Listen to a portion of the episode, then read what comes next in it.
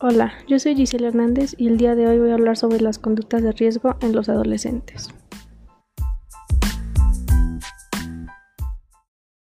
Comenzamos con el consumo de drogas, en especial alcohol, tabaco y marihuana.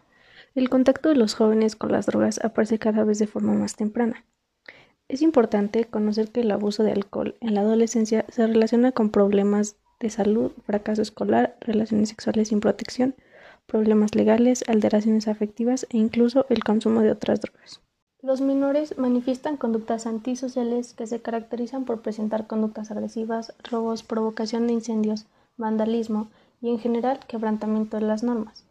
Cuando los niños se convierten en adolescentes y adultos, sus problemas suelen continuar en forma de conducta criminal, alcoholismo, dificultad de adaptación, manifiestan el trabajo, afectaciones psiquiátricas graves, dificultad de adaptación en la familia y problemas interpersonales.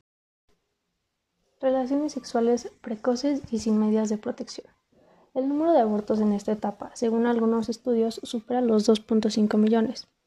Estas elevadas cifras parecen estar relacionadas con una iniciación sexual más precoz, mayor número de parejas sexuales y no uso del preservativo o de otras medidas anticonceptivas.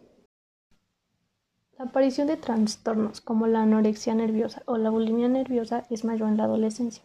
Esto se debe a la magnitud de cambios biológicos, psicológicos y a la redefinición del papel social en esta etapa de la vida, que está asociada al culto a la belleza.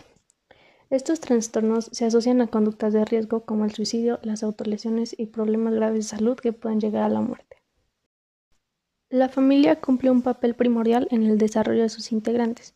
Es un escenario constante de modelos de conducta, transmite valores y normas de convivencia. Por todo ello, los modelos parentales y otros adultos significativos en la vida del adolescente desempeñan un papel trascendental, ya que ejercen una importante influencia en el desarrollo de los hábitos de vida, de la expresión de afectos, de la forma de relacionarnos con los demás, de resolver conflictos o de desarrollar conductas de autocuidado.